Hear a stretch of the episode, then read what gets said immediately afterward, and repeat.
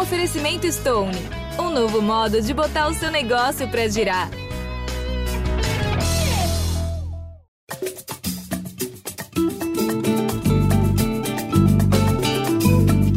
Gringolândia na área, começando o podcast de futebol internacional do GE, o primeiro de 2024. Feliz ano novo para você, ouvinte, que nos acompanha em todos os aplicativos. A gente está aqui para comentar essa virada de ano que representa um marco para a temporada europeia, mas também já trouxe notícias um tanto quanto negativas para o futebol brasileiro. A seleção brasileira ficou a ver navios com Carlo Ancelotti, que renovou o contrato com o Real Madrid.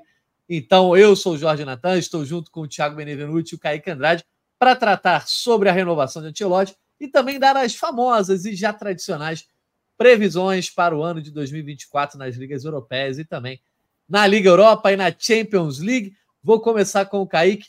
Kaique Andrade, seja bem-vindo, meu amigo. Só no destaque inicial, já para falar aqui, a gente avisou diversas vezes no Gringolândia que estava cheirando mal essa história do, Ante do Ancelotti, né? Dito feito, meu amigo. Fala, Natan, Bené, amigos do Gringo. Pois é, cara, o Ancelotti, para surpresa de algumas pessoas, mas não de outras, não vem para a seleção brasileira, né? Permanece no Real Madrid. É, e é isso, cara. A gente, a gente vem alertando, tava esquisito, tava esquisita essa situação. É, eu lembro que eu participei aqui é, em alguma data FIFA, a gente comentou sobre o futuro da seleção brasileira e o Rodrigo Lois até destacou quando eu, quando eu falei que teoricamente chegaria o Ancelotti no meio do ano que vem, no caso de 2024, né? E acabou se confirmando. É, foi uma situação meio bagunçada é, essa, essa forma como o Edinaldo, o o antigo é, presidente da CBF, confirmou o Ancelotti e ele sempre negando, né? Enfim, acabou se confirmando aí para quem acreditava que isso não ia ter um desfecho bom para a seleção brasileira. Pois é, Kaique, a gente comentou sobre isso, né, Bené? E a gente falava que o debate era sobre se valia a pena esperar ou não o Carlo Ancelotti, mas a questão é, será que ele vai vir? Então era uma espera que poderia ser vazia e acabou sendo, né, Bené? Vamos debater bastante sobre isso, mas seja bem-vindo. Sem dúvida, Natan. Feliz ano novo para você, para o Kaique, para todo mundo que está ouvindo e vendo a gente aqui também nos cortes do Gringolândia. É, muita gente falava, né, comentava que a gente estava sendo pessimista, mas eu digo que a gente estava sendo realista, porque é uma situação totalmente atípica, né, essa espera pelo, pelo Ancelotti, por mais que seja um treinador que dispense qualquer tipo de comentário, mas a seleção brasileira decretou um papelão, né? A CBF decretou um papelão da seleção brasileira com esse desfecho que a gente já imaginava. Claro que a saída do Edinaldo pode ter é, mudado alguma coisa, o próprio Ancelotti falou sobre isso, mas é, a gente vinha frisando. Não tem como uma seleção do tamanho da, da nossa é, ficar com, né, com um interino durante tanto tempo, ficar mais de um ano sem ter um técnico, sem né, abdicado que seria o plano A, porque o plano A tinha contrato o Ancelotti segue no Real Madrid, agora a gente sabe que vai seguir até 2026. Então, uma situação que teve um desfecho que a gente não gostaria, mas já esperava. Né? Resumindo, para esse primeiro pitaco de Gringolândia. Boa, é isso aí. A gente está aqui no Gringolândia, o podcast, Futebol Internacional do GE. Quem não me segue no Twitter, segue lá, arroba Gringolândia GE. Toda semana estamos trazendo aqui um debate sobre o que rola de melhor nos gramados europeus, no futebol internacional e também em outras áreas do planeta. É, aconteceu no dia 29 de dezembro, já na galera que trabalhou agora no plantão de Ano Novo, tendo essa baita bomba para segurar. Carlo Ancelotti renovou o contrato com o Real Madrid, foi anunciado nesse dia 29. Agora, o contrato que iria até o meio de 2024 vai até o meio de 2026, como disse o Bené, dois anos de extensão. E com isso acabou sendo freada né, a intenção da CBF de contar com o italiano que não foi em nenhum momento oficializado em termos de a CBF tratar institucionalmente, né, em notas, etc., sobre o tema, mas o Edinaldo Rodrigues deixou escapar, sim, quando o Fernando Diniz foi contratado como treinador é, interino, de que ele trabalharia, que o Diniz trabalharia até a chegada do Ancelotti. Foi o que o Edinaldo falou, e depois acabou parando de falar publicamente sobre isso. Mas o nome do Ancelotti não foi dado apenas pela imprensa, mas também pelo Edinaldo, é bom lembrar. O, e é para quem fala, ah, o Real Madrid renovou, mas não tem nada a ver a seleção. O próprio Ancelotti já, já comentou também. Vou trazer aqui a declaração dele. Ó.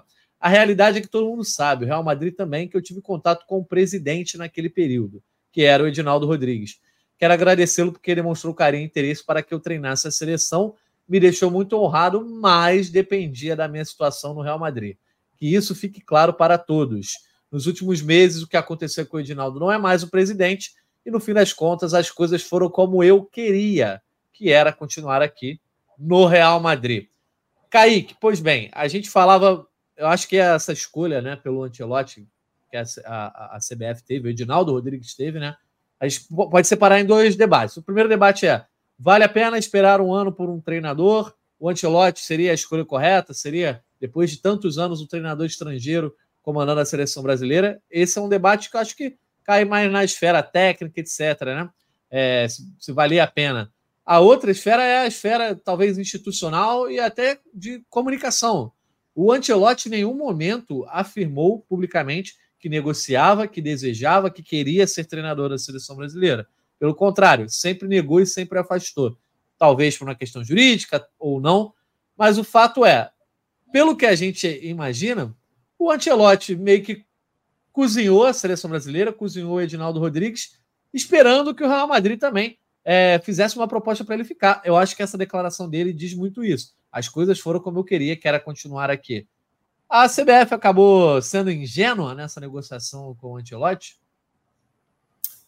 É, pode ser, né? É, eu acho que isso tudo foi muito mal conduzido, né? É, talvez tenha sido anunciado, se houve um acerto né, entre o Edinaldo e o Antelote, foi anunciado antes da hora. Claramente, a, a postura do Antelote em relação a isso tudo deixou bem claro que ele sempre negou, né? Ele sempre se disse feliz no, no, Real Madrid, que cumpriria o contrato, enfim.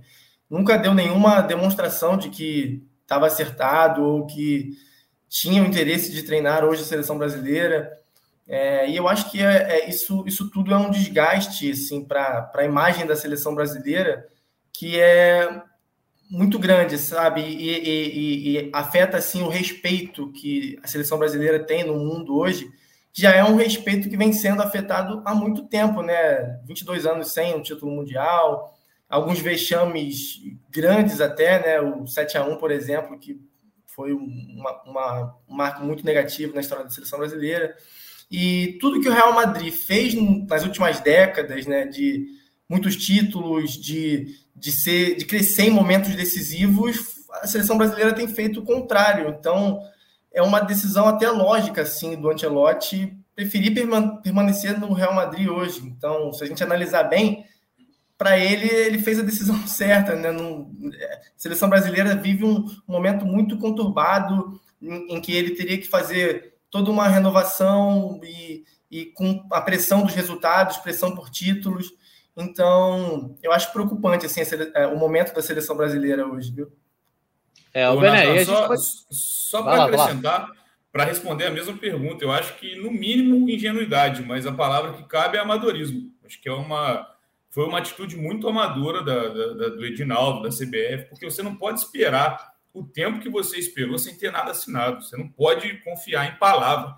Eu não preciso ser nenhum grande empresário para saber disso.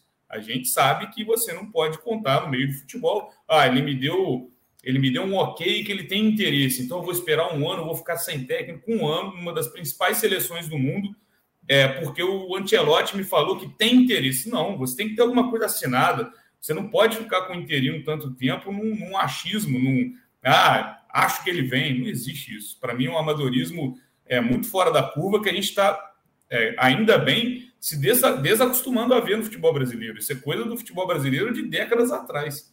Acho muito é, é, ficou feio, pegou muito mal para a seleção brasileira. E acho que começando 2024, né, a gente está gravando esse podcast no dia 3, é, a, a, a, confirmação de um técnico em definitivo ela é para ontem já. A gente não pode esperar passar mais uma semana, vai ficar o Diniz na seleção e no Fluminense. Isso tem que. Isso urge que, que isso, isso mude né, na, na seleção brasileira. Eu ia justamente perguntar nessa esfera, porque assim, uma coisa é, ah, a seleção brasileira tem um técnico até determinado ponto, e aí vai, ah, meu sonho é o Antelote, o sonho do Edinaldo é o Antelote, vamos trabalhar para tê-lo, se ele vier, veio, se não vier, a gente vai contratar outro. Não, o Edinaldo Rodrigues trabalhou o tempo todo com o Antelote como plano A e moveu a seleção brasileira em torno disso, né, Bené? Traz um treinador interino que é um treinador de um clube brasileiro, que depois acabou até ganhando a, a, a Copa Libertadores, mas na época que o Diniz foi contratado, não dá para dizer que ele era uma unanimidade, era um treinador que muita gente diria que era o nome ideal para a seleção brasileira, e é, é trazido, contratado é, declaradamente como um técnico interino, né, que trabalharia até a Copa América, e a partir da Copa América a seleção teria outro nome. E o pior, além do plano A, ter contrato, estar empregado, ter contrato com outro clube e nunca ter falado nada sobre vir para a seleção brasileira, em nenhum momento foi cogitado um outro plano B, ó, se não der certo o Antelote, a gente vai atrás do fulano, ou a gente tem um plano bem encaminhado. Pelo contrário, houve um silêncio total do Antelote e um silêncio quase total do próprio Edinaldo, que deixou escapar na apresentação do Diniz e depois evitou falar sobre o assunto. Então, claramente, foi um, foi um, um risco assumido e o Edinaldo deu all-in no Antelote, e sendo que ele não tem nenhum plano B, ele não tinha nem mais uma moeda para dar depois.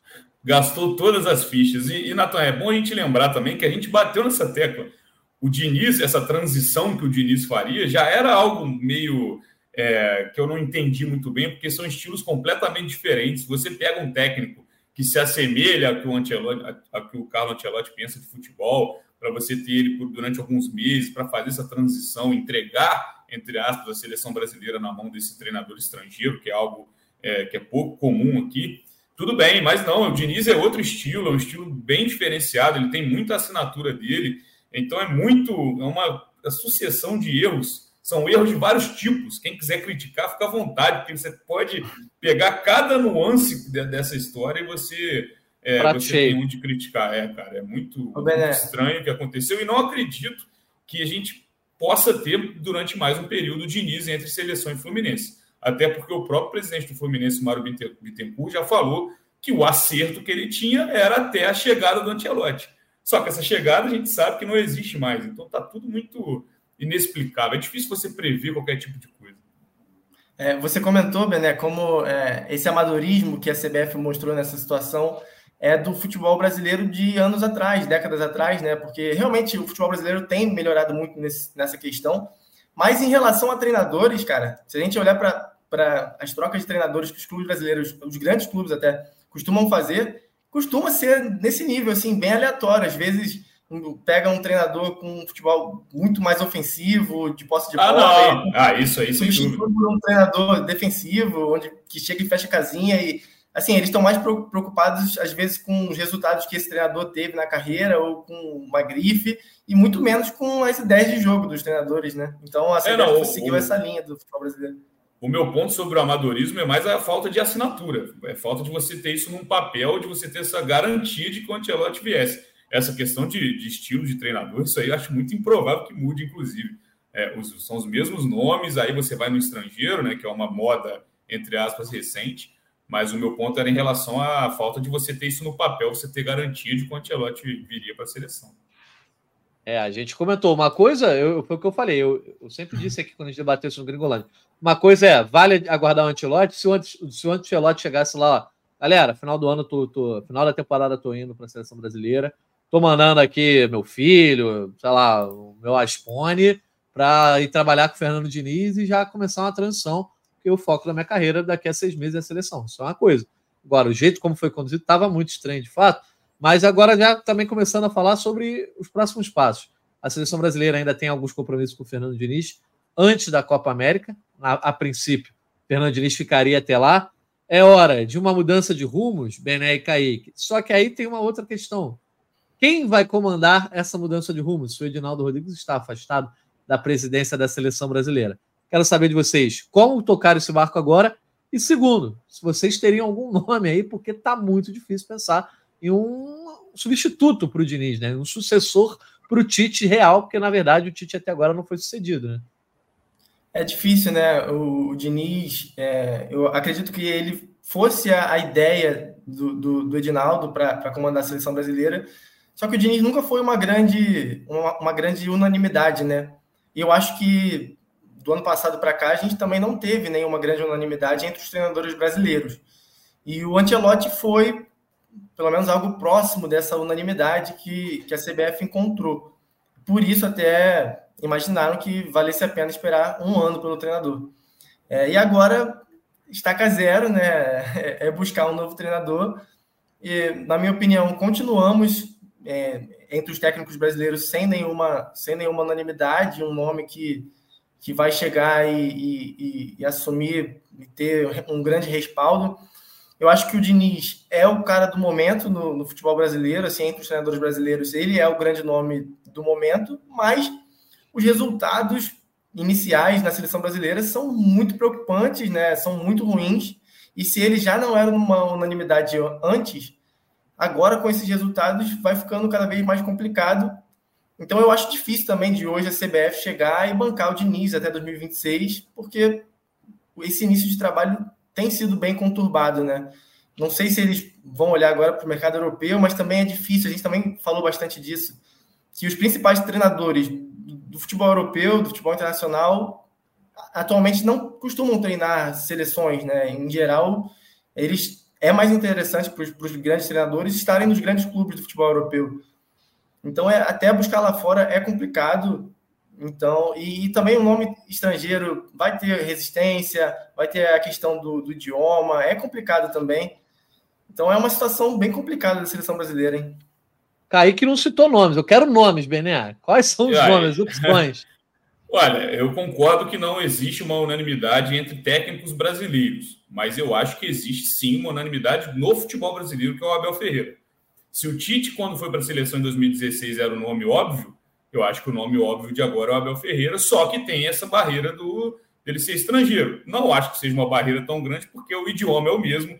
É, né, não é o caso do Ancelotti, se bem que o Ancelotti já, tá, né, já é um cara que fala diversos idiomas, mas essa barreira o Abel Ferreira não tem. Eu acho que é a grande unanimidade. De 2020 para cá, o trabalho dele ah, é num clube só, mas o que ele faz no Palmeiras é impressionante. É, esse fim de temporada 2023 chamou mais atenção ainda é uma média maior de, de, um título grande por ano. Então, o nome, o nome unânime para mim é o do Abel Ferreira. Só que eu acho, é, falando agora de. Você estava fazendo campanha para outro cara aí que eu vi. Não, então, eu vou falar agora de gosto pessoal. É, acho que o trabalho do Abel Ferreira é muito do dia a dia, cara. Eu, é, é claro que é um técnico que a gente conhece num, né, de um período curto. O Abel Ferreira, a gente, sendo bem honesto, eu não lembro do trabalho do Abel Ferreira no PAOC, é, com, com, detalhes para dizer é, se é algo que ele faz com frequência, mas eu acredito que seja um treinador de estar no dia a dia. Acho que é um trabalho de clube, acho que ele tem muita cara de clube, porque é, pelas, pelas próprias palavras dos jogadores, enfim, do que como ele como ele transforma aquilo num ambiente quase familiar, enfim. Mas é o meu gosto pessoal é Renato Portaluppi. acho que é um cara copeiro, é, brasileiro, e aí eu não entro no mérito de que pode ou não deve, é a minha opinião. Eu acho que é, ajuda muito a seleção brasileira você ter um treinador que vive aqui, vive futebol brasileiro é, há muito tempo, né? Assim, a gente fala de ser brasileiro porque o costume de, tre de treinadores estrangeiros ele é mais recente. Mas eu acho que faz muita diferença você ter um cara que vive o futebol brasileiro. Tudo bem que os nossos jogadores estão todos fora praticamente, né? Se você pegar uma convocação de 23 você vai ter ali, sei lá, 18 que jogam na Europa, que jogam fora do futebol brasileiro. Mas eu gostaria de ver o Renato Gaúcho na seleção. Acho que ali no final de 2021, por detalhe, ele não se tornou um nome é, óbvio, porque ele bate final de Libertadores e ele é vice-campeão brasileiro com o Flamengo. Acho que se vem algum título ali, o nome dele só cresce mais, porque né, seria o primeiro grande trabalho dele fora do Grêmio, né, depois desse último período. Ele já retornou ao Grêmio, enfim, depois disso. E já foi vice-campeão brasileiro de novo. Ele é o técnico que mais vezes conseguiu é, ficar no G4 do brasileiro. É, só que também renovou. O, o, Renato também acabou de renovar contrato com o Grêmio, então não é uma questão fácil, é, não é nem perto de ser uma questão simples. É, mas, enfim, a minha, a minha visão, não acho que seja um nome óbvio, como é o do Abel, mas se eu fosse para votar, tivesse uma votação para técnico da seleção, eu iria de Renato Gaúcho. É, Sobre rapaz. o Abel, o, o Bené, que você citou aí como realmente a grande unanimidade né, no, no, futebol brasileiro atualmente, eu acho que além disso que você falou, de ser um treinador, assim, de um trabalho muito específico ali do dia a dia, eu acho que a característica dele também, é, a impressão que eu tenho, é que ele tem uma preferência por não trabalhar com medalhões, com muitos jogadores né, de, de muita mídia, digamos assim, é, ter um elenco mais com jovens jogadores ou jogadores não tão badalados, digamos assim. É, eu acho que isso na seleção brasileira talvez não, não se encaixaria tão bem, né? É, rapaz, eu quero comentar o, o Portalupe primeiro, né? Porque. tá comigo ou não tá, Jorge Natan? Não, tô não, tô não. Ah, Mas, assim, que isso. Ad, admito que eu teria, eu tenho curiosidade de ver, porque eu não descarto assim, dar certo não. O que eu, o eu tenho de restrição ao Renato Gaúcho, né, ao Renato Portaluppi, é mais a questão de que é um, eu acho que é um treinador que não tem exatamente equilíbrio no seu trabalho. Eu acho que ele é um treinador que bota o time para frente, sabe é, trazer jogadores de volta ao seu melhor nível, sabe montar um ataque muito bem, bota o time para jogar. Mas ao mesmo tempo, acho que falta um certo equilíbrio na defesa. Talvez isso tenha sido o que impediu ele de ser campeão brasileiro algumas vezes quando disputou o título. Até no caso do Flamengo 2021, perdeu alguns jogos e levou alguns gols assim, sem grandes explicações. Talvez fosse uma NFL, o Renato Gaúcho fosse um treinador de ofensivo, ele seria o melhor do Brasil mesmo. Mas eu acho que falta um pouco de equilíbrio no trabalho dele. Mas em seleção brasileira, eu acho que poderia combinar sim. É um cara. É, seria que... uma característica diferente, né, Natan? Acho que o Tite, Exato. por exemplo, era um cara, era de um, é, sempre foi um técnico de times muito seguros. Toma pouquíssimos gols. O trabalho do Tite ele chamava muita atenção por isso. Então, talvez seja uma mudança até drástica pelo que a gente se acostumou com a seleção. Eu volto a dizer, acho que com o Tite, se fosse pontos corridos, a Copa do Mundo era nossa, sim. Acho que o técnico de pontos corridos é o Tite. Mas aí eu acho que para pensar em Copa do Mundo, eu prefiro o técnico copeiro hoje, que eu acho que é o Renato. É, então, eu acho que nessa característica, de repente, até essa coisa de só estar tá junto com os caras às vezes, pode até funcionar, eu não descarto, não, mas não seria minha escolha. Eu acho que o Abel Ferreira dá para tratar como uma escolha natural. A escolha natural seria o Abel Ferreira. Escolha óbvia, né? É, a escolha é óbvia, tudo que você falou. Assim, eu acho que de competência ele tem muito. Só me preocupa um pouco, de repente, o discurso, né? É, o Abel Ferreira, eu acho que tem alguns discursos ali meio complicados quando ele fala sobre o futebol brasileiro no geral. Não, e ele como dele. É, e aí ele como referência do futebol brasileiro para o mundo, né? Como treinador da seleção brasileira. Sim. Não sei se isso seria tão positivo, mas em termos de competência. E outro cara que eu acho que seria muito bom na seleção, mas eu acho que não vem agora, porque eu acho que ele está no melhor emprego do mundo no futebol em 2023, 2024, que é o Jorge Jesus. Né? Jorge Jesus tem o melhor emprego do mundo. Jogando uma liga que ele deve ser campeão, com ótimos jogadores, um salário absurdo. Acho que nunca viria para a seleção nesse momento. Mas é um cara que eu teria curiosidade e lá atrás era o nome que eu indicava. De resto, meu amigo, não sei. A galera nas redes sociais fala muito de José Mourinho, por exemplo. É, quero saber de vocês se vocês acham que algum outro nome estrangeiro pode pintar. Eu acho difícil que venha alguém que não fale português, porque o Ancelotti já foi um all-in do Edinaldo e agora o próximo presidente da CBF vai ter que ter né, muita coragem para buscar um cara que não fale português. É, pô, a não ser que seja o Guardiola. Mas o Mourinho, apesar de eu, sou, de eu ser fã pessoalmente, eu acho que na seleção brasileira que ele ia apanhar. Nossa Senhora, eu acho que não, não ia durar meses. E ele ia bater de frente, que é o cara que bate de frente. Mas algum nome aí vocês enxergam que seja viável no mercado lá de fora? É, então, é, o, que, é o que eu falei mais cedo, né? É, a gente tem que ver se esses treinadores têm interesse de treinar a seleção brasileira. Porque o Mourinho. Não, depende do nome. Se você chegar para Fernando Santos, ele vem para a seleção brasileira. É, exatamente. Mas aí também não sei nem se valeria a pena ir no Fernando não, Santos. Ou... Longe disso. Sabemos que é, não valeria. Exatamente. Não, é porque assim, às vezes a gente acha que não vale a pena os brasileiros e aí pode se empolgar em ir atrás de um estrangeiro e acabar pegando um estrangeiro que seria pior do que as opções que a gente tem aqui no Brasil, né? É, o Mourinho, com certeza, né, é, enfim, é um grande nome para qualquer time, mas a gente não sabe se ele teria interesse. Ele muito se falou durante a carreira dele de treinar Portugal, isso nunca acabou acontecendo. Eu acho que ele é, é também um treinador muito é, específico ali do dia a dia, né, de, muito viciado em trabalho, então não sei se ele teria interesse nesse, nesse tipo de trabalho. E aí aquela coisa de sempre, né? Da gente ficar olhando os grandes treinadores do futebol europeu, ah, o Guardiola na seleção. E acaba que é, um, na minha opinião, é uma, uma coisa que assim, muito dificilmente vai chegar a, a algo. Assim. Se houve um acerto do Ancelotti com o Edinaldo no, no, ano passado, foi o mais próximo, acho que a gente pode chegar disso, de, de pegar um grande nome do futebol europeu e, e levar para a seleção brasileira, sabe? Eu acho que vai, vai ficar entre isso aí, de Fernando Diniz, de Abel, Renato Gaúcho, enfim, Dorival. A gente tem esses nomes. Esse, eu ia falar do Dorival também. Do futebol brasileiro. Então, é, eu acho difícil agora da gente, da gente pensar num, num, nome estrangeiro, principalmente depois dessa experiência péssima, depois dessa, desse acerto, entre aspas, com o Ancelotti, né? Boa. Nada de Ancelotti 2.0, então, né, Beré? Dorival que você ia comentar, não. né? Dorival é, eu, é um nome eu acho que não vai... Legal, né? Acho que não vai fugir muito disso, não. Também adoraria ver José Mourinho, mas eu acho que é uma possibilidade remotíssima. Eu nem trabalho com, com ela, porque ainda mais depois desse trauma, eu acho que a gente vai focar agora no nosso mercado interno. Eu acho que não sai muito desses quatro, não, cara. Assim, um acerto com o Diniz em definitivo, Renato, Dorival e Abel. Acho muito improvável que saia desses quatro, por mais que o Jorge Jesus também possa vir a ser uma opção, mas no momento acho que não seria. É, enfim, não, não, vejo outro nome, nenhum quinto elemento aí, o sexto, né? Se for contar o Jesus, eu acho que improvável. Tá certo. Bom, a gente está aqui para fazer previsões para o ano que vem, mas essa previsão a gente ainda não vai conseguir fazer, né? Descobrir quem é o novo treinador da seleção brasileira. Vamos acompanhar a movimentação, até porque a CBF é uma pendência política aí, né? Tem que ver quem vai ser o comandante desse barco para isso sim tomar uma pequeno decisão. detalhe, né? Esse pequeno é, só tem isso. só isso. Não tem nem quem vai contratar, imagina o contratado, né? Mas tudo bem. Falando em previsões, vamos então começar com a Liga Espanhola, falar do Carlo Ancelotti, do Real Madrid, né? Que o Real Madrid estará em campo, daqui a pouco a gente está gravando aqui, perto das três da tarde uh, do dia 3, e o Real Madrid vai estar jogando daqui a pouco pelo Campeonato Espanhol mas a gente vai tratar aqui as previsões. Então, algumas coisas que a gente está falando aqui, os resultados, a pontuação, etc., pode ter alguma mudança pontual. A gente quer fazer uma análise, na verdade, mais macro, tá, gente? Olhando para o final da temporada.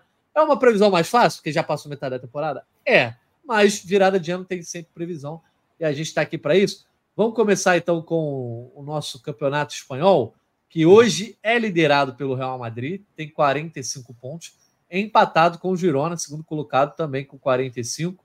É, isso, volto a dizer, galera, antes da rodada dessa quarta-feira, na qual o Real pega o maior. O Girona enfrenta o Atlético de Madrid, que é o terceiro com 38. Barça é o quarto com 38. Essas são as quatro primeiras colocações aí. Tem o Bilbao em quinto e a Real Sociedade em sexto. Quero saber de vocês, meus amigos. Primeira previsão aí para essa temporada, a gente vai saber só no meio do ano quem vai acertar. Vai dar Real, Vai dar Girona ou ainda tem chance para Real, é, para Atlético e Barça? O Mercado Livre chegou chegando no Big Brother Brasil 2024. Fez o seu pedido? A gente faz a entrega mais rápida do Brasil. Assinou Meli Mais? Tudo fica ainda melhor. Você pode ter ainda mais frete grátis. E tudo isso em milhares de produtos. Chega chegando agora mesmo no app. É, posso começar, Bené? Bora! Então, é, no espanhol, é, o Girona, na minha opinião, a gente quando vê um time pequeno assim, ali brigando nas cabeças, né? A gente costuma imaginar uma, uma grande possibilidade de, de, de, o time cair e não, não, não levar esse ritmo até o fim. Mas o Girona não tá com essa. Eu olho para esse time, eu não vejo essa cara de um time que vai ser um grande cavalo paraguaio, não, viu? É um time que joga um bom futebol é, e, eu acredito que vai, vai se classificar para Champions, e, e aí depende muito da, da sequência de temporada que o Real Madrid vai fazer, talvez, sobre brigar por título ou até conquistar o título, né? É, o meu palpite seria um título do Real Madrid, por questões óbvias, né? Apesar de sofrer muito com lesões nessa temporada, mas tem um time muito mais forte e, e a tendência é certos jogadores irem voltando no passar do tempo. Então acredito que o Real Madrid vai, vai conseguir esse título, mas eu vejo o Girona bem, assim, acredito no Girona conseguindo um, um, um vice-campeonato e uma classificação para Champions aí. Boa. Bené, Vinícius voltando, né? Tá voltando hoje, nessa quarta aqui, a gente, né, gravando antes do jogo. Militão ainda, né, precisa retornar. Mas, falando claramente, falando na minha opinião, Real Madrid é favoritaço para esse título, né? Com respeito ao Girona. O próprio Girona fala que o foco é uma vaga na Champions. Isso seria uma grande conquista. Eu não vejo o Barça nem o Atlético com chance de reagir. Né? Não, muito irregular o Barcelona, acho que seria o grande postulante, mas né, vem de, é o atual campeão, inclusive, mas eu vou no palpite óbvio também. Eu acho que é, o Real até, até vale destacar esse retorno do Vinícius, porque era esperado para fevereiro, ele praticamente antecipa essa volta é, em um mês, então fundamental para o time do Real Madrid acho que vai, vai conquistar esse, esse título. E o Girona realmente, cara, abriu 10 pontos do quinto colocado. Se eu não me engano, é o Bilbao. É, no momento é, é o Bilbao. Bilbao. São, são 10 pontos, é muita coisa. Acho que, e, não, e como o Kaique disse, acho que não, né, não dá mostras de que vai ter essa queda vertiginosa para deixar é, perder esses 10 pontos de vantagem em relação ao G4, né, para ficar dentro do G4. É, acho que o Barcelona tem um, um, baita reforço, que é o Vitor Roque agora, mas não sei se tem, se tem essa. se vai conseguir tirar essa, essa vantagem toda do, do Real Madrid. Acho que o Barcelona pode focar também na Champions League, porque está de volta ao mata-mata depois de muito tempo. E o Real Madrid, a grande previsão que a gente pode tentar fazer é se finalmente vai contar com o Mbappé. Já joguei para você essa, Natan. Você vai, vai arriscar? Não aguento mais se vale a pena ver de novo, não, cara. Quer falar sobre isso? Se a gente está nessa previsão de, de transferência, de ferrou. Não, Mas... para ser aquela, aquela curtinha. Vai lá então, o que, que você acha? O que, que vai acontecer? Eu, eu, tô, eu tô achando que ele vai ficar eu no quero que você fale, eu joguei para você, pô, joguei para você. Então eu vou, eu vou responder e vou jogar para o Kaique depois para você. Eu acho que o Mbappé vai ficar no PSG. Porque, na teoria, que a imprensa espanhola disse é que o Mbappé vai receber uma proposta, iria receber uma proposta na última segunda-feira, dia 1 de janeiro. Não sou o Mbappé nem a mãe dele para ter recebido a proposta, mas até agora não houve nenhum relato que o Real Madrid de fato fez e de que a proposta chegou ao Mbappé. E os últimos relatos da imprensa é: feita essa proposta, ele teria 15 dias para responder, ou seja, agora 12 dias a partir desse dia 3. A imprensa espanhola está muito quietinha, não está fazendo muito barulho, já começaram a falar de plano B de Haaland, já estão exaltando isso. Estou achando que ele vai ficar. O que, que você acha, Kaique? É, a situação do, do, do Mbappé no, no PSG é muito confortável, né? Ele, é, ele tem um, o time nas mãos, assim, praticamente. Eu acho que a tendência é ele, é ele continuar assim no, no PSG. Não vejo essa transferência acontecendo agora, não, viu, Jonathan? E aí, Bené? Aproveita e fala. Contra. É? Eu vou contra. Cara, porque eu acho que eu, eu enxergo o Mbappé como jogador ambicioso. Óbvio que eu não tenho contato direto para saber a personalidade é, concreta do Mbappé, mas ele dá mostras de que ele é um jogador ambicioso que almeja coisas gigantes na carreira e já construiu muita coisa gigante na carreira. E eu acho que é o momento, porque o Real Madrid pode, né, a proposta já é por um pré-contrato, o Mbappé no meio do ano, em julho, já não, não tem vínculo com o PSG, então não existe uma demanda por uma negociação, por um valor de transferência, ou seja, esse valor vai ser convertido em luvas é, para o Mbappé, que que na teoria receberia um salário menor do que ele recebe no PSG, mas essas luvas podem amenizar, né? Podem, né? Se elas forem diluídas, podem entrar como se fosse um salário, enfim. Eu acho que ele vai querer jogar no Real Madrid e essa é a última chance. Está muito na cara de que é a última chance. O próprio Real Madrid trata como uma, uma última cartada pelo, pelo Mbappé, tipo, ou você vem agora ou esquece da gente. Então eu acho, fosse o meu palpite agora no dia 3 de janeiro, é que veremos Mbappé com a camisa do Real Madrid em 2024. É, sobre isso, Bené, de, dele ser ambicioso, também tem, tem o lado de que no PSG ele tem é, financeiramente é melhor para ele é, e que mas que ambição esportiva ele tem no PSG hoje? A Champions Não, mas, mas tá o PSG está nas oitavas da Champions, né? O que o, o que o PSG precisa é de uma Champions. E assim, pode estar tá parecendo distante, mas são oito jogos, sete jogos agora até a decisão.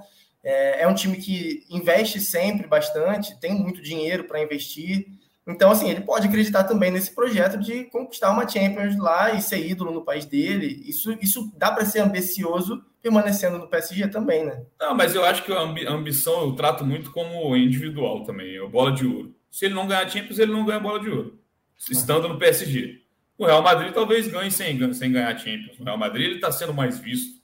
Enfim, é, acho que ganhando só francês todo ano, se, se não tiver um acréscimo de um título pela seleção francesa, que é algo que pode muito bem acontecer também em 2024 com a Euro, é, não sei. Acho, acho que a ambição nesse sentido é estar no maior clube do mundo, de se tornar ídolo lá. É um cara que já está com essa negociação, se, se vai ou não vai há muito tempo, eu digo nesse sentido. Acho que, e sabendo que essa pode ser a última chance, confiaria, mas enfim, é difícil cravar qualquer tipo de coisa é mais um palpite, né? Porque a gente também não tem acesso a exatamente qual foi a proposta, né? O que o Mbappé realmente pensa, porque o que o Mbappé pensa já mudou também, de 2022 para cá já foram cinco coisas diferentes. Ele já teve ao lado dele o Messi e o Neymar, agora o PSG tem outra, né, outra visão de mercado, outro estilo de contratação, enfim, mais palpite do que qualquer outra coisa. E se eu acertar, eu vou fazer o corte disso e a gente posta nas redes sociais, né, Jorge Natan?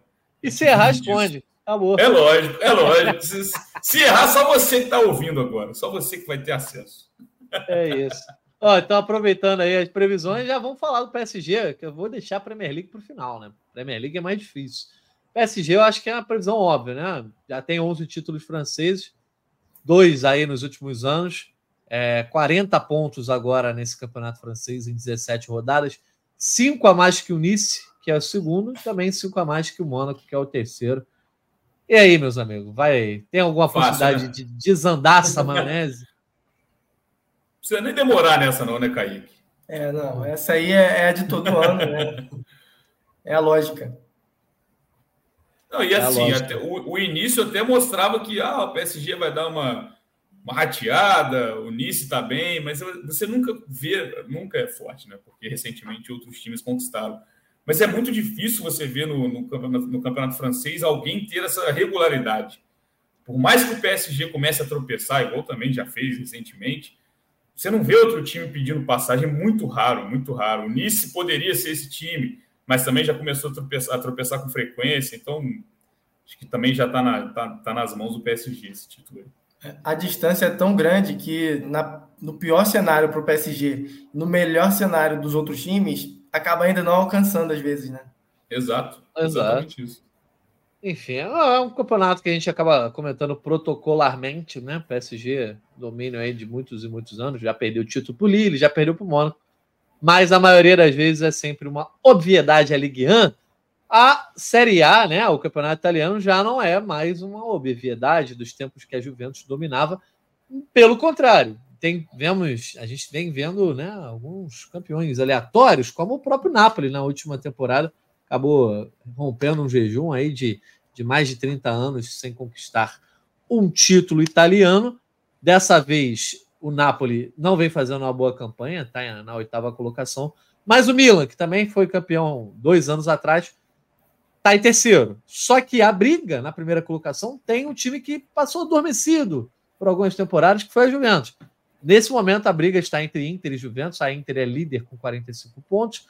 A Juve vem em segundo com 43 e aí eu acho que o Milan já ficou um pouco para trás com 36 e a Fiorentina vem em quarto com 33. Essa previsão já é mais complicada, né, meus amigos? Inter 45, Juve 43. É, eu lembro que lá no começo da temporada a gente já fez também uma, umas previsões, né? Demos os palpites. Muita gente colocou a Inter ali na frente. Alguns apostaram na Juve. Eu apostei no Milan e fracassei. Mas tá bem definido, né? É mais equilibrado, mas eu sou Inter na Itália, viu? Eu vejo o time da Inter eu, não, sou Inter, que eu digo de palpite mesmo, não, não Ah, tá. É, não, o meu palpite é, é, é, que a Inter vai conseguir esse título. Eu vejo esse time bem forte nessa temporada. É, um time que já fez uma temporada passada boa, né, com a final de Champions. É, mas assim, é, era um time muito defensivo ainda, que ofensivamente ainda, ainda não, não, não conseguia, às vezes, ser muito eficaz, né? mas nessa temporada está com um ataque muito forte e, eu acredito que vai não só no, no, campeonato italiano, mas eu vejo forte na Champions também. Não sei se para o título, mas para ir longe. É, o Bené, a Juventus que só perdeu uma vez né, nesse campeonato italiano e vem a 13 jogos sem perder, não sabe o que é perder desde lá de setembro. Também vem fazendo é, frente aí. Nomes tem, ainda tem alguns nomes de peso, por exemplo, né, se você pensar no Chesney, né, o próprio Bremer já falando mais né, da galera que chegou mais recentemente. Mas é um elenco que não é se joga fora. Só que nos últimos anos vinha é, sofrendo, só que o Alegre parece que conseguiu acertar o time, pelo menos, para se tornar competitivo, né? É, não, já é uma grande notícia para quem torce para Juventus, mas eu tô com o Kaique, cara. Eu acho que a Inter é mais forte e acho que tem o um grande craque do campeonato. Isso, isso pesa num, momento de muito equilíbrio. Você ter, no caso, o Lautaro Martinez, acho que pesa, pesa muito. Jogador muito decisivo, artilheiro, é, enfim, acho que pesa nesse detalhe. Acho que está entre os dois. Milan também não vejo chegando, já é uma distância considerável. É, decepciona um pouco o Napoli tá tão atrás. É um time de meio de tabela, depois de uma temporada histórica, já está quase 20 pontos atrás do líder, é, né, na virada do turno, entre aspas. Eu acho muito decepcionante, por mais que esteja vivo na Champions, mas mostra de uma queda né, legal. Não é um time que manteve a regularidade do ano passado, que foi até, de certa forma, surpreendente. Mas eu acho que fica com a Inter também. acho que a Inter tem um confronto bem complicadinho na Champions, acho, mas passando dele uma confiança maior, né? Inter Atlético de Madrid. Passando também pode ser mais um ano de chegada da Inter, porque não acho que manteve o que era bom, conseguiu é, né, fortalecer o elenco, o time titular principalmente. Eu gosto bastante da Inter. E do Lautaro, acho que é isso. O Lautaro é o grande craque desse campeonato. Óbvio que eu não vou colocar no mesmo patamar do Cristiano Ronaldo, mas na época que o Cristiano Ronaldo estava na Juventus, era um grande diferencial. Por mais que a Juventus não fizesse bons jogos, você tinha lá aquele cara, olha, ele é o cara do campeonato, ele vai decidir, ele vai fazer o gol da vitória, ele vai garantir pontos para a Juventus. E lógico, assim, degraus abaixo, eu acho que o Lautaro é esse cara para Inter hoje. Boa, tá certo. As previsões mais óbvias já passaram. Vamos começar as mais difíceis. Vamos para a Bundesliga, campeonato alemão, que vem tendo um líder. Surpreendente falar que a Bundesliga não é óbvio, hein? Isso aí. É... Exato. Era sempre uma das primeiras. Era sempre uma das primeiras que a gente tratava aqui, mas o fato é que o líder é diferente dessa temporada. Bayer Leverkusen, sensação da temporada, sob o comando de Xabi Alonso, ó, zero derrota nessa Bundesliga aí, o Bayer Leverkusen. Campanha muito boa, 42 pontos, mas ainda assim tem o Bayern de Munique no cangote, por quê?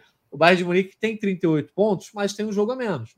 Então, essa distância aí pode vir a ser de um ponto, na verdade, mas o fato é que o Leverkusen vem sustentando essa invencibilidade aí com o Xabi Alonso, jogando um bom futebol. Tem a frente aberta ainda também na Liga Europa. Uh, na terceira colocação, a gente tem o Stuttgart e em quarto o RB Leipzig. Borussia Dortmund, depois de deixar o título tranquilo escapar na última rodada da Bundesliga na temporada passada, agora está em quinto, com 27 pontos longe da disputa do título. Eu não vou nem comentar mais do Borussia Dortmund. Só na Liga dos Campeões a gente fala deles. Mas e aí? Vai dar Leverkusen ou vai dar Bayern de Munique? Pode ir, Kaique. Essa ninguém quer, né? Não, eu, eu, eu vou no óbvio. Eu, eu não vou. É não?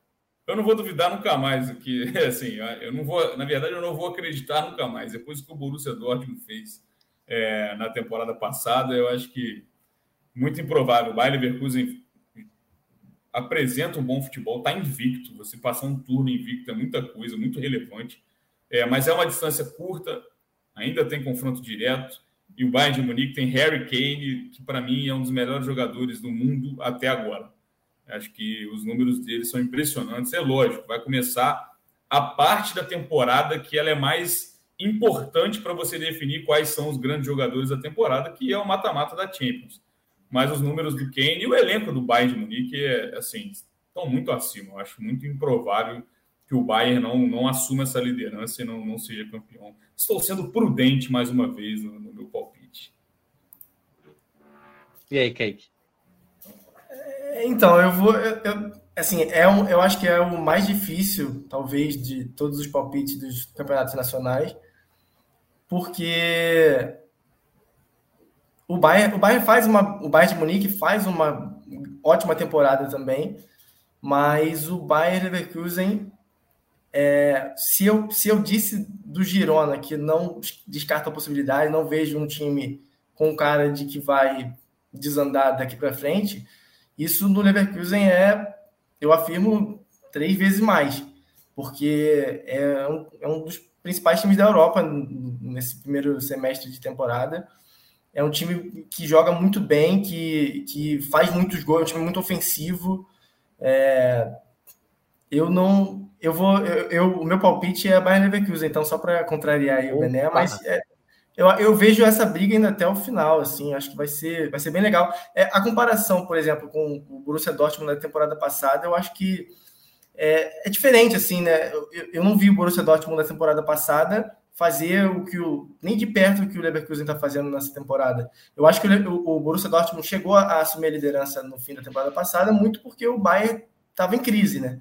Então eu acho que é uma situação diferente. Eu acho que agora a gente tem uma briga mais nivelada por cima, digamos assim. Então é difícil, é ver quem vai conseguir manter essa pegada até o final. Né?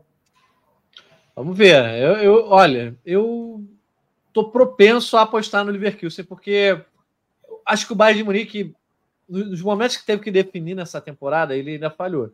Né? Começa mal lá na, na Supercopa da Alemanha, é eliminado na Copa da Alemanha por um time de divisões inferiores Eu vejo esse Leverkusen com muita força. Eu acho que o confronto direto vai definir esse campeonato. Eu acho que os dois vão continuar com a campanha bem parelha ali, somando pontos, desperdiçando poucos pontos ali. Uh, apesar do, do Bayern de Munique não estar jogando um grande futebol, tem desperdiçado poucos pontos na Bundesliga. Mas eu acho que o confronto direto vai ser muito decisivo e vai acontecer em pleno carnaval, tá? No dia 10 de, de fevereiro, o confronto entre Bayern Leverkusen e Bayern de Munique. Eu acho que isso aí vai definir muito. E o jogo em Leverkusen, eu, eu acho que dá para o Leverkusen sonhar com esse título. Uh, e já estou cansado do Bayern ganhar, então dessa vez eu vou contrário ao óbvio. Embora o Kane, né, meu amigo, né, tem fazendo chover lá também. Essa, esse é um palpite difícil, Kaique. Você falou que talvez seja mais difícil, mas eu acho que o próximo é mais difícil. Só, Premier só, League, meu. Só acho que vale a gente destacar aqui, citar né, o excelente trabalho do Xabi Alonso no, no segundo ano de carreira ah. como treinador profissional é, a evolução que esse time teve da temporada passada, que já demonstrou bom futebol, mas para essa temporada é, foi incrível, assim, então acho que vale só a gente citar o, o Xabi Alonso, que já é um daqueles jogadores que, ainda em atividade como jogador, é, muito se falava que poderia dar um grande treinador, né, e vem, vem confirmando isso aí nesse seu segundo ano de, de como, como treinador profissional. Boa. A gente achava que ele poderia ser o sucessor do Antiolotti no Real Madrid, mas nem tão cedo a gente vai saber essa resposta. Agora sim, Premier League, para mim, o palpite mais difícil, porque está bem definido. Liverpool é o líder nesse momento com 45 pontos em 20 jogos. Aston Villa segue fazendo frente, está em segundo com 42. Mas, amigo, tem um tal de Manchester City ali que nunca dá para descartar, com 40 pontos, com uma partida menos do que seus rivais, por conta da disputa do Mundial de Clubes. Então, o Manchester City pode muito bem estar nessa briga ali entre o Villa e o Liverpool. O Arsenal tem 40 pontos, mais com 20 é, jogos, então ficou um pouco para trás. E ainda tem ali o Tottenham, com 39, que pode sonhar, está em quinto. Teve um momento de oscilação, mas voltou a jogar bem. Quero saber de vocês se a briga está restrita, Liverpool, City, se o Arsenal, o Tottenham está nessa briga, se dá para acreditar no Aston Villa. A gente falou do Mourinho aqui. Mourinho foi perguntado lá na, na televisão inglesa, falou que dá Liverpool City. É 51 para o Liverpool, acho que ele falou, e 49 para o City. Perguntaram do Arsenal, ele falou que o Arsenal está fora da briga. Quero saber de vocês.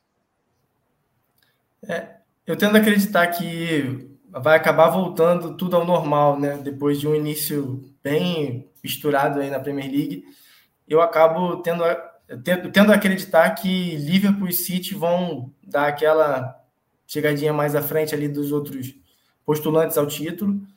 Apesar de, de, estar tá, assim, tá muito interessante acompanhar essa Premier League, né? Muitos times jogando bem, muitos jogos interessantes, como sempre tem, mas dessa vez de uma forma menos previsível, né? Tá muito embolado e as coisas mudando muito rápido. Então é bom, é bom para quem acompanha, é bom para a gente, mas é, palpite, né? Eu, eu vou voando assim, é do que muro. que vocês querem. Bom, deixa eu só dar uma olhada aqui, porque essa, essa realmente é a mais difícil. O alemão é difícil, mas essa aqui é o Liverpool tá com jogo a mais do que o City, então, cara, eu vou. É muito difícil eu apostar. Chutar, não dá, não dá para saber, a gente vai chutar. É, exatamente, eu vou de City porque eu acho que é, acaba sendo óbvio também, né? Nos últimos anos, o City se tornou o óbvio na, na Premier League, assim como a gente falou do óbvio na Alemanha, na França. É, tá tão equilibrado que é difícil da gente não imaginar, não, não né, preferir apostar no, no, no, time que tem sido óbvio, porque volta De Bruyne agora, é, enfim, daqui para frente está tudo muito ainda embolado. Eu acredito que tem tudo para City e Liverpool se distanciarem, mas o City com essa preferência, até porque o, o Liverpool perde agora o Salah, né? Um desfalque muito pesado, assim como o Tottenham perde o som. Acho que de todos os grandes desfalques, assim, acho que esses dois são os principais da, da Copa Africana e Copa Asiática, né? Mas então, assim, o City tem essa vantagem também. É, Fala, Bené, quero te ouvir. Exatamente o meu ponto. Acho que o Liverpool é o único que me, que me dá expectativa de, de encerrar esse domínio do City, mas essa perda do Salah ela é muito forte. Acho que você perde o craque do time, o Tottenham também passa por isso com o som, claro, mas eu vejo o Tottenham bem abaixo numa briga por título. Acho que o Tottenham briga por G4, por vaga na Champions. Então, eu acho que o City, por mais que não não seja uma primeira, uma primeira parte de campeonato daquele jeito que a gente está acostumado do City, é, dominante, mas ele consegue se manter ali na cola sem De Bruyne e sem Haaland. Sem De Bruyne lá desde o começo da temporada e sem Haaland de um período curto para frente. É, sem os dois grandes nomes desse time. Se você pega o time do ano passado, não vou saber a porcentagem é, exata, mas grande parte, enorme parte dos gols são assistência do De Bruyne e gol do Haaland. Então, acho que tendo esses, essas voltas ao time, coloca o City de novo num patamar de quase imbatível né, no campeonato inglês da Premier League. Acho que o Liverpool é o único que pode ameaçar, não vejo o Aston Villa também com esse fôlego. Baita trabalho do Naemery também, vale destacar. Se conseguir, se você somar, se eu não me engano, é, um ano corrido de 2023, pegando a segunda parte é, de uma temporada e a primeira dessa atual, o Aston Villa é o segundo. O Aston Villa só está atrás do City nesse somatório de pontos. Então é muito relevante isso. Isso é muito relevante. Lembrando que você tem lá atrás, lá no meio de tabela, o Chelsea, você tem o United, você tem o Newcastle, que estava na Champions agora. Então a concorrência é muito forte. Uma vaga no G4 da, da Premier League é algo, sim, muito relevante, porque é a principal liga é, nacional do mundo. Mas é isso, eu acho que é City de novo, Guardiola de novo, é um timaço, um time que joga fácil, tem, é, acho que pode, pode sim ele se reforçar. Não sei se, se algumas peças que chegaram essa temporada né, estão na mesma rotação. O caso do Matheus Nunes, por exemplo, não sei se ele ainda está na mesma, na mesma pegada do restante do time, mas isso é detalhe. Acho que você tendo o retorno do De Bruyne e do Haaland e essa saída do Salah, eu acho que bota o City muito na frente nesse favoritismo. É, também acho que vai ficar entre os dois. Acho que o, que o Manchester City. Vocês já enumeraram todos os motivos que fazem o City ter um leve favoritismo, embora o Guardiola ainda não ajeitou a defesa, tá? O problema do Manchester City nessa temporada até agora não foi produção ofensiva, ofensiva não. Apesar do De Bruyne estar fora e do Haaland não ter uma temporada tão no nível quanto a passada. O problema do Manchester City está sendo atrás. Está levando muitos gols, já teve, levou duas viradas improváveis, já cedeu empate no último minuto, uh, levando três, quatro gols em algumas partidas. Isso o Guardiola precisa ajeitar um pouco mais essa linha defensiva ali é, com o Guardiola alternando com a Q, enfim, tá, tá com algum problema. Acho que o Guardiola tem que ajeitar isso para é, ter uma, é um voo de é cruzeiro. Hã? Desculpa. Não, não, não, é só para pontuar que o jogo defensivo do Guardiola é tanto no meio de campo, é tanto na parte da frente, né? Começa tanto a, a, a parte defensiva do Guardiola, começa tanto pelos atacantes e pelos meio-campistas, principalmente, que, que, esses desfalques até influenciam também bastante nisso, né? Nessa, nesse desempenho defensivo abaixo do time. Pois é, alguma coisa está diferente. O time de fato está devendo um pouco mais. Mas acho que a tendência é que seja o melhor time, mais uma vez, é o melhor time do mundo, né? E com essa questão do salário, mas vamos ficar atento para o confronto direto. Acho que é mais uma vez um campeonato onde o confronto direto vai pesar. Esse só vai ser disputado lá em março, então já vai, vai ter uma definição. Só me surpreendeu uma coisa: vocês descartam o Arsenal 100%. Até uma semana atrás, o Arsenal era o líder da Premier League. Ah, cara, eu descarto. Difícil cravar assim, mas eu descarto. Para título, eu descarto. É, acho um baita time, gosto também de ver o Arsenal jogar, mas eu acho que ainda falta essa, né, você matar os jogos quando você é melhor. Tipo, o Arsenal, em muitos momentos, ele joga melhor, ele tem, ele tem volume de jogo e ele não consegue definir. Acho que falta isso ainda para o Arsenal ser um grande time. Acho um trabalho espetacular do Arteta. Sou muito fã do Odegar, por exemplo. Acho um, um dos grandes jogadores do, do, do, da Premier League. Tem um bom time tem e, e se reforçou para ter boas opções no banco. Mas eu diria que o Arsenal ali vai bater terceiro colocado. Acho que título ainda não. Quem sabe no futuro próximo, mantendo, né, tendo a manutenção desse elenco do Arteta. Mas eu acho que vai, já fica numa distância desconfortável aí numa virada de turno, que é difícil tirar. Você tem que ser perfeito para você conseguir ficar na frente do City né, nessa competição. Fechado então, Kaique? Vamos nessa? É isso, eu acho, eu acho que o Arsenal, é, nessa comparação com o Liverpool e City, está um pouquinho abaixo ainda, né? É, tem um bom time, é muito agradável de se ver jogar, mas é, Odegar, o Saka, o próprio Martinelli, Gabriel Jesus não faz uma temporada tão boa. É, eu acho que esses jogadores ainda não, não, não estão num, patamar como o do Salah, que pega e resolve jogo atrás de jogo. É, enfim, eu acho que o, nessa briga aí de cachorro grande, o Arsenal acaba estando um pouquinho atrás, apesar de ser um time que já é muito interessante de ver a evolução do Arsenal depois de tantos anos ruins, né? É, às vezes nem brigando lá em cima.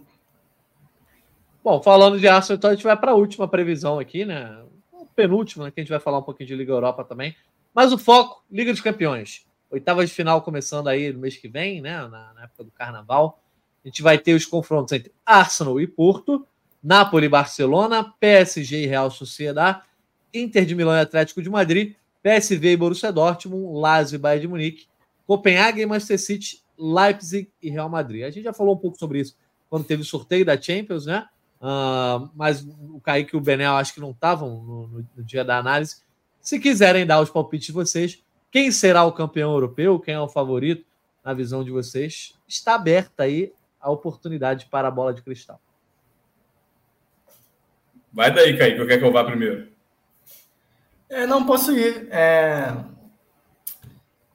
É palpites de oitavas ou já direto? Não. No... Quem é o favorito? Quem você acha vai ganhar a Champions? É... Falar um é complicado, hein, Jorginho? É, é bem complicado. um só. A previsão é essa, pô. Ó, o Rodrigo, o Rodrigo Lodge falou que acha que o Arsenal não pode ser campeão na, na análise lá. A gente botou basicamente City e Bayern como favoritos junto com o Real Madrid. Nessa análise pós-sorteio, o Rodrigo Lodge botou o Arsenal nesse meio aí. Eu acho que se fosse para escolher um favorito hoje, eu acho que não dá para fugir do Manchester City.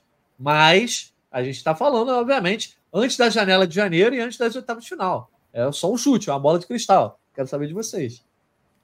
É, é, é, é o City também, assim, a gente acredita, né? Eu acho que seria, eu acho que se a gente fez uma previsão de que o City vai crescer e, e conquistar a Premier League tão competitiva do jeito que está, eu acho que é, é meio que é, deixar o City de fora pelo, pelo primeiro semestre da temporada seria contraditório, né? É, até porque o Real Madrid, é, eu, eu acho, cara, eu acho, assim, eu, o meu palpite seria o Real Madrid. O meu palpite seria Boa, o Real Madrid. Na dúvida, né? É, exatamente. Probabilidade ela é enorme, né? Porque exatamente, é o, pegar é o papai aí do Champions, né? Porque. Eu, eu, eu, comentei até depois do sorteio que eu acho que o Real Madrid tem enorme chance. Sim, é. é. A gente não tem nenhum time assim que esteja sobrando totalmente na atual temporada ainda, né? Como foi o City na temporada passada. Enfim, é, se fosse para dar um palpite é o Real Madrid, mas isso não quer dizer nada, né? Porque é, a Champions é sempre bem difícil. É. muitas possibilidades aí. Relaxa, Kaique, é só a bola de cristal, ninguém vai ser cobrado aqui. é, o sorteio pode colocar dois favoritos frente a frente nas Exato. quartas de final, já é, é complexo. Mas já, já dando meu palpite, vou continuar com o Manchester City, porque eu acho que continua sendo um grande time, continua tendo o melhor técnico do mundo e agora sem o peso do título inédito. Esse peso, esse né, piano nas costas do, do de cada Verdade. jogador do elenco não existe mais.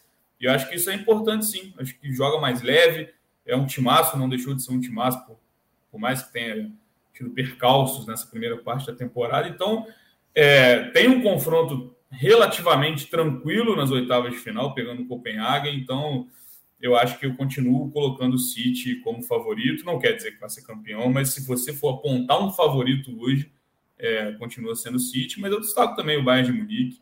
Para mim, pode chegar com com o Harry Kane, o Real Madrid também com o Bellingham, com, com os grandes nomes desse, dessa temporada até agora.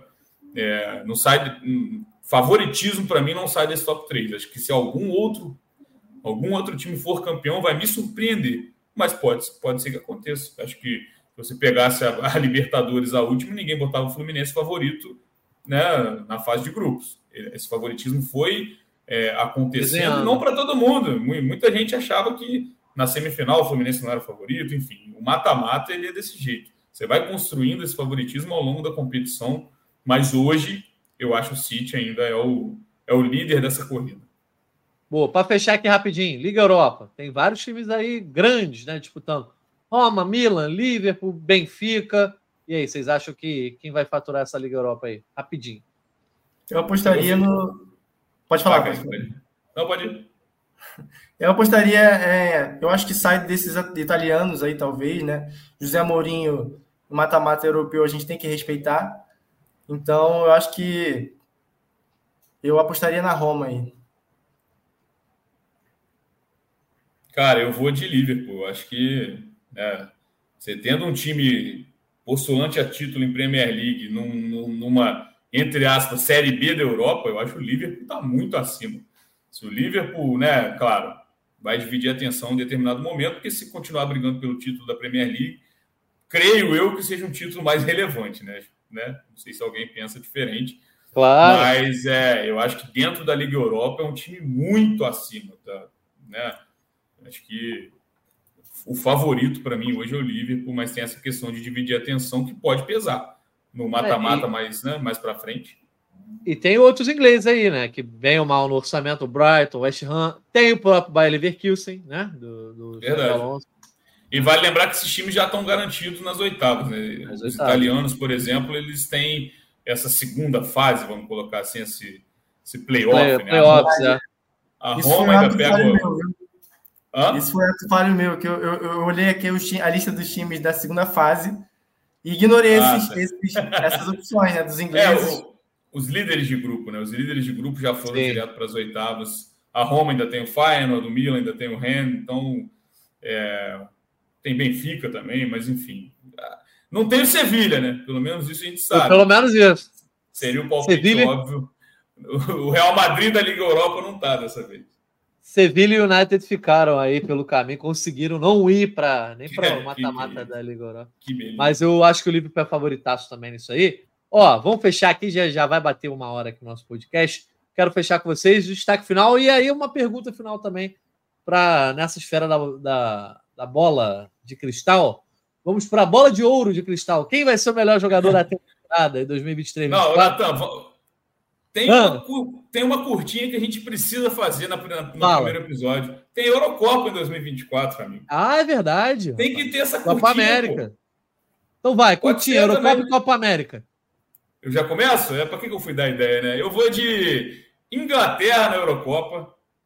Temos Bellingham, Kane, grande elenco. Temos um timaço. Acho que a Inglaterra tem tudo para conquistar um título depois de muito tempo, mas também coloco, óbvio, Portugal, França como postulantes.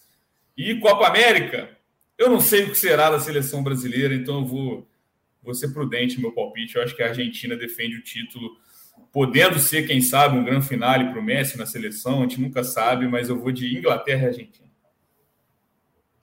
É, para mim, é, é, França na, na Eurocopa. Eu vejo a França mais completa, assim. É, são três seleções, se a gente fizer, tipo, fez na Champions, eu coloco, eu destaco Inglaterra, Portugal e França, mas eu vejo a França um time mais completo, digamos assim. E na América do Sul, apostar na seleção brasileira hoje é difícil, né? E, e aí a Argentina, campeã mundial, é a favorita, sem dúvida, para a Copa América. Pô, tá certo. Então, ó, já vou dar o meu palpite aqui também. Eu vou apostar na Inglaterra, porque eu apostei na Inglaterra. Eu sempre gosto dessa coisa de ser diferente no bolão. Apostei na Inglaterra na Copa de 18, na Euro 2020 e na Copa de 22. Bati na trave. Na Vou te chamar de Nathan. Seu Nathan é. agora para mim. Cara, porque eu acredito muito nessa geração. Só que, assim, a final da, da Euro 2020 me deixou bastante decepcionado, porque eu achei que a Inglaterra ia passar o carro pela Itália, apesar da Itália estar em uma grande fase ali.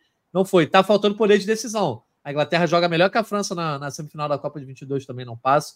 Então já fico com o pé atrás, mas ainda acho que é a favorita. Acho que a Inglaterra é a favorita, mas Portugal também é um ótimo palpite, assim como a França. Mas só a baita euro. E na Copa América eu vou ser diferentão, vou de Uruguai. É Louco Bielsa. Vou botar o Uruguai fazendo a graça, vai que o Bielsa consegue conquistar aí. Para tirar essa coisa de que não ganha título, né? Que só, só joga bonito e não ganha título. É um bom palpite, Uruguai... Tá bem, tá bem nas eliminatórias, né? Então vamos ver. Apesar que a Argentina, obviamente, vem jogando futebol ainda redondo. Só que essa parada do Scaloni sair ou não sair, senti um cheiro bom disso aí, não. Mas vamos fechar, meus amigos. Vamos fechar o primeiro Gringolândia do ano. Feliz 2024, feliz ano novo para todo mundo. Já com esse destaque final aí, quero saber de vocês melhor jogador do mundo, bola de ouro para vocês, quem será nessa temporada. Lembrando a todo mundo que ouviu até agora, estamos apenas dando palpites, tá, gente? A gente está analisando é. metade do ano para trás. O resto é tudo futurologia. Não, e lembrando que o Debest acontece daqui 12 dias, no dia 15. É verdade. O Debest que é outra coisa, tá? O Debest é lá da, da outra temporada, por mais que isso faça Exato. uma confusão danada na cabeça de quem assiste, de quem vota. A gente está falando, bola de ouro, 23, 24, que provavelmente será entregue no segundo semestre né, do ano. Então já vou com o meu daqui já, hein? Vou de Boa, lá, Jude Bellingham, que para mim é agora o, o grande cara, e ele joga no Real Madrid e na Inglaterra, que, que é a chance maior de ganhar títulos coletivos que acabam pesando também. É um início avassalador no Real Madrid, no maior clube do mundo, chama muita atenção. Então, se fosse para palpitar agora, é Bellingham. Só que a gente tem Haaland e Mbappé, que são os nomes mais óbvios, por mais que nesse momento não estejam tão em evidência. Mas um título de Champions ou de Euro de, de um deles pode pesar, mas nesse momento eu vou de Bellingham. Tem o Kane, hein? Joga na Inglaterra e no Bayern. Verdade. Verdade. É, a gente citou bastante na Inglaterra, Bayern de Munique e Real Madrid na, na, Champions e a Inglaterra na Eurocopa, e muito se passa pelos momentos de Harry Kane e, Bellingham. Né? Então, eu acho que esses dois são, são grandes nomes para esse tipo de prêmio, mas o Bellingham é hoje o, é, o grande jogador dessa temporada, sem dúvida. É, para mim, é, é, meu palpite também de bola de ouro para essa temporada aí. Boa. Eu vou de quem? Só para ser diferente, porque eu acho que esse Bayern aí pode pode dar uma inventada na Liga dos Campeões, mesmo que perca a Bundesliga, que eu apostei no Leverkusen. Mas vamos ver, tá muito embolado essa temporada, tá muito legal de acompanhar. Vocês vão acompanhar ao longo do ano com a gente aqui no Gringolândia. É, a gente vai toda semana estar juntos aqui ao longo de 2024 para falar dessa temporada que se encerra no meio do ano e também na próxima. Já começa a falar sobre bola de ouro, sobre Eurocopa, Copa América, campeonatos nacionais, Liga dos Campeões. E aí vocês podem conectar os nossos palpites aqui. O de quem, né? Melhor do mundo. Só quero dizer um negócio. Se Portugal ganhar a, a Eurocopa, será que vão inventar uma bola de ouro para o Cristiano Ronaldo? Olha! É, pá. Aí eu quero ver se o, Messi, se o Messi vai comentar com emoji de risada também, igual ele está fazendo. Cristiano Ronaldo agora, né? Botou as asinhas de fora, mas quem sabe? Botou. Gol, gol ele está fazendo, continuou fazendo como sempre. É isso. Então é isso, meus amigos. Um abraço pro Bené, um abraço pro Kaique. Meus amigos, estamos de volta aí nas próximas semanas. Um abraço para Bruno Mesquita e Maurício Mota que estiveram com a gente aqui no backstage. E a você que nos ouviu aí em mais uma edição do Gringolândia. Quem ouviu aí todos os aplicativos de áudio, se quiser, procura os cortes lá nas matérias, na home de futebol internacional do GE. Tem uma playlist lá com os cortes do Gringolândia. Pra vocês verem a nossa carinha aqui, né? Que não são lá muito bonitos, mas a gente está comentando aqui em vídeo também todas as emoções do futebol internacional. Sigam acompanhando a cobertura aí do Fute Inter aqui no GE com a gente. Semana que vem estamos de volta com o Grigolândia. Um abraço e até a próxima.